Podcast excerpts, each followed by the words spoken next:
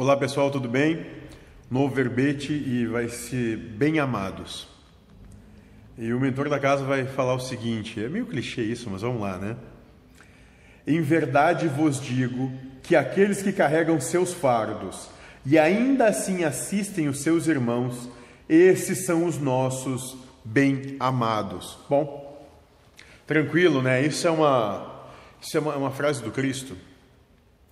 E, mas eu acho que a gente tem que se aprofundar mais na questão é que aqueles que carregam seus fardos, ou seja, aqueles que passam pela usura do seu caminho, aqueles que vivem e coexistem com paz, harmonia e felicidade pela vida que têm, porque todos que encarnam estão sujeitos à lei, ou seja, todos estão sujeitos à percepção de vida, essa vida de prova, expiação, missão e contribuição na obra geral.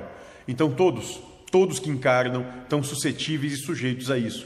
E esses, e esses que levam a encarnação, que levam seu, seus carregam seus fardos, né, de forma mansa, humilde, com paz, harmonia, felicidade, e ainda assim conseguem ajudar os seus irmãos, ou seja, conseguem para aqueles irmãos que querem, que buscam receber ajuda, conseguem ensinar a eles qual é a origem do seu sofrimento ou seja, o que faz eles estarem onde estão, né? Porque ajudar não é resolver nada para ninguém.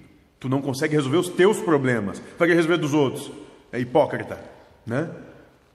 Ajudar é mostrar um caminho possível para que o outro, o outro, né, aprenda a coexistir com paz, harmonia e felicidade com a vida. Aprenda a coexistir com o seu sofrimento, ou seja, é, bem como o Buda diz, né? O sofrimento chega, dá um abraço nele, ah, que saudade, vaza. E é isso, a mente vai propor sofrimento e tu no mesmo instante vai dizer: tá, legal, tu veio, que bom te ver, mas tchau. E aí nós vamos conseguir ser felizes. Porque felicidade não é não sofrer, felicidade é